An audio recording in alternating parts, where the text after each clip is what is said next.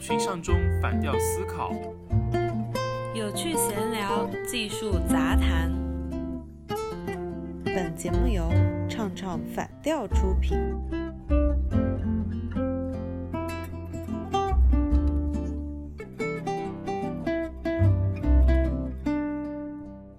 哎，我告诉你啊，我今天早上差点没有气晕过去。我早上约了朋友十二点见面，结果我等到了十二点半，他都没有出现。哎，放你半个小时的鸽子是吗？我在九点的时候，我跟他确认，我说我们是十二点见面吧？他说是呀，你为什么又要问一次？昨天晚上不是已经说好了十二点了吗？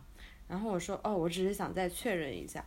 然后十一点半的时候，我又给他发了条讯息，我说我出门了哟。然后我就准时的 到达了那里，结果我苦苦等到了十二点半。我说你到哪里了？你到哪里了？你知道有一种人，要么就不回你，要么就是我永远在路上。这典型的鸽子王嘛，鸽子王中之王了，完全是。因为我们关系比较好嘛，我就吐槽了他一下，我就说，我说你这个人在工作上也是这样子的，就是经常别人给你发个讯息，然后给你确认一些会议的时间也好，或者是说见面的时间也好，你就是老是就是要么不回复，要么就直接就放人鸽子了。我就觉得他这个习惯还挺不好的。出于朋友的话，我还挺希望他能养成一个比较好的工作习惯，因为这样的话，他效率也会高很多嘛。啊，其实我也会像你一样，就是在一个事情可能要发生之前，要不提前一天，或者说提前半天的时候跟别人再确认一下，因为有时候就是会有很多突发事件发生嘛，对不对？那你提前跟别人再确认一下之后，那至少你能够保证你这边是完全 OK 的，你也是逆向的在传达对方一个信息，你会如实赴约。但如果说对方突然间发生了事情不能到场的话，那就是他的问题。是的，是的。我觉得这种 double check 还是蛮有必要的，因为确实有很多事情会有忘记啊什么的。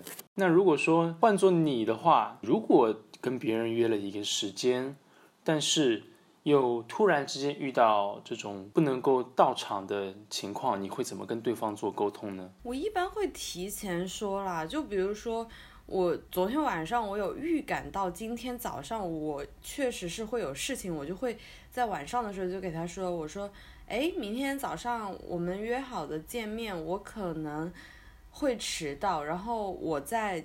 九点钟的时候确认一下，然后再告诉你这个时间，我就会提前这样说。其实以前我有遇到过朋友说，你为什么要这样再三确认？我就说，啊，我只是希望这个会面能够如期的进行。嗯，就是给对方一个比较靠谱的一个预期嘛。对，有时候我也会遇到，我确实是能去，但是路上会堵车，然后就会说，哎，我说我这边可能迟到半个小时，你去找一个有空调的地方待一会儿。我就不会让别人等待的特别难受，对对对？不然的话，就像你今天遇到这种情况啊，突然间就傻愣愣的等了半个小时，然后就还没有收到任何的一个回复，结果对方就是不来了，就特别的难受。你先跟我讲一下，你遇到事情了，大家也是可以通情达理的理解的，对不对？是的，是的。但是如果什么都不讲，那就特别的不舒服，感觉对方一可能是不尊重你，二就是对方就给你留下了一个不靠谱的一个形象，或者说不不重视你们的这样的会面。是的，就是包括他后面就会回复我说啊，就是刚刚忽然来了一个工作，然后我这边就没有办法，嗯，就是跟你赴约。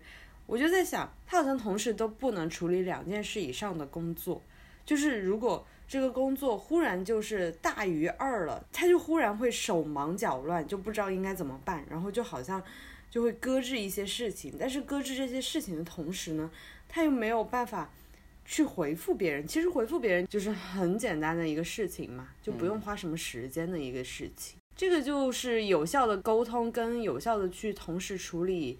几方面的工作吧。其实你刚才说的这两点哦，我之前倒是有看到过一篇文章，在哈佛商业评论里面，一个叫 Daisy Darling 的作者写的。然后 Daisy Darling 的话，他是一家叫 Work Parent 这家咨询公司的 CEO。然后呢，这家公司的一个使命就是能够让所有在职场上的父母既能够事业有成，又能够培养出出色的孩子，同时还能够保持真实的自我。哇，这是三条线呢。其实，在职场上面的话，特别是作为父母，他们就是面临这样的一种多重的身份，你又要做一个好的员工，又要做一个好的父母，这是在职场的父母都会有的一个期望嘛。那话又说回来，道林这个人的话，他的经历特别的丰富。首先，他是有十五年的一个 HR 的一个工作经验，当然，这个 HR 的也是主做咨询，就培训，就是个人发展的这一方面的一个工作嘛。所他在华尔街的三家投资银行，高盛啊、J.P. Morgan 啊，还有摩根士丹利的话，早年是在那边工作的。后来的话才出来在别的公司是做 HR 的一个咨询工作。Work Parent 它已经成立了三年了。同时值得一提的是，Daisy Darling 他是哈佛商业评论有十七年又四个月时长的一个撰稿的作者。他从零二年的时候就开始撰稿了，对，所以他给在呃他的这篇文章的话，我觉得还是特别有借鉴意义的，就可以分享给在职场上工作的朋友。他这里面的话就有说提到了有呃在职场的父母遇到了呃大概有五个核心的一个问题，但是我觉得其中两点的话是可以在节目中分享给所有人用的。公司好像经常就会有什么，偶尔就是，哎，小孩子今天发烧啦，或者是今天幼儿园开学啦，这样子的事情发生。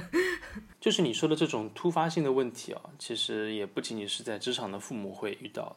那比如说你的话，你也可能会遇到一些突发情况，哎，你突然间要去有一个急事事要办，那你怎么跟你的领导去有效的沟通，去把这个假给请出来呢？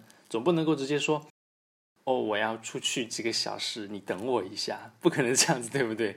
那跟放鸽子有什么区别呢？Darling 在文章里面的话，他就给了一个比较好的一个沟通的一个方法，给了一个沟通的公式，我觉得特别有意思。他说，有效的沟通就等于优先事项加后续的步骤加承诺加热情。其实他的这个公式的话，跟你刚才分享的经验有非常大的一个雷同的点。哪有？他只是把我的理论然后结合成了公式，他比较厉害而已。呃 我就想要吹捧你一下，你是从咨询公司级别的这样的经验分享出来的。就首先你你比如说你跟你朋友就是说约了会嘛，对吧？但你就预感到啊可能会有一个突发的事件要发生，那对于你来说，你的优先事项就是那个突发事件，你要考虑到你要跟你的朋友知会一下，我什么时候可能会有什么样的事情发生。那后续的步骤就是你可能会晚到半小时，然后给予的对方的承诺就是。啊、大家什什么时候就是说确定是会见面的，这是你给他、你给你朋友的一个保证。最后的一个热情就是，我期望我们能够见面的。那你现在要等的话，你就去哪里，就是有空调的地方等一下啊什么的，就表达你就是想要跟他见面，只不过你现在是遇到了一个一点点的麻烦，就阻碍你们的见面。所以我觉得这个沟通共识的话就特别的好。还有一个你举的那个朋友的例子啊，就放你那个鸽子王。他不是说啊，突然间遇到了事情嘛，然后又是无法多线程的一个工作。其实 Darling 在文章里面还有列举了另外一个职场人可能遇到一个挑战，叫做日常事务。举例来说，一个职场的父母，他说他要管嗯孩子的吃喝拉撒，同时还有一些呃工作上的事情嘛。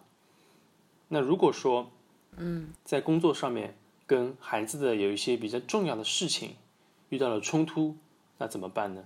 他的话就给出了一个意见，就是要对遇到的这些日常事务的话，要进行审核和规划。他给出了一个四象限的工作方法，他把这种日常的呃事物分成四类。第一类就是他必须马上要做的，第二类是可以延后做的，第三类是可以委托给别人做的，以及最后一类你可以拒绝的。当你把这些遇到的这些日常事务，能够用这种四四种方法去分个类的话，至少能够在短时间内，你可以分清楚哪些事情应该要在什么样的时候去做嘛。同时，你至少能够在情绪上面获得一种掌控感。对，就是我朋友，他就是会，比如说 A 部门的人找他，然后给他一点事情，然后 B 部门的人找他，给他一点事情，然后 C 部门的人再来跟他沟通一点事情的话，他整个人就是就会慌掉，然后也会发脾气，然后最后就会觉得啊，这个工作怎么这么烦，就是怎么会有这么多事情来找到他？但是他虽然每件事情都会去做完，但是他做的并不好，就是最后的效果其实是不好的。然后我就说。哎，我说你现在就当做你没有 B 和 C，你只有 A，你先把 A 做完，然后就好好的耐心的把它做完就好了。我就觉得他这个排序他好像不是很会，因为我们在工作中的话，其实也真的会有一个非常深刻的感受，就是多线条的工作，但是你的精力又是有限的，你没有办法同时的去满足所有的这个工作，所以。对这些工作进行一个梳理，能够帮你争取到更多的一个时间，减少这种紧迫感。我觉得，虽然我们现在还没有到一个父母阶段，但是我们也有朋友，然后我们也有一个岗位上的职责，包括也有很多部门之间的协调。尤其是现在公司多职能化的工作也越来越多了，就比以前的职位的一些综合性更强了。我们要在处理这些工作的时候，参考这个公式会比较重要一点。来 n i c o 再重复一下那个公式，我已经忘记了。就就是有效沟通，它等于优先事项加后续步骤加承诺加热情。我看到有一些 A P P 上，它也有一个工作的 list 一个作用，就是你会把它标黄、标红、标绿。我觉得这些可能就是这个 A P P 就为了这个公式而诞生的吧。很好的去利用这些，然后把自己日常的一些生活或者是说工作处理的稍微好一些，让我们更有效的去工作。OK，那我们今天就聊到这里啦。我是 Nicholas，我是雨萌，拜拜。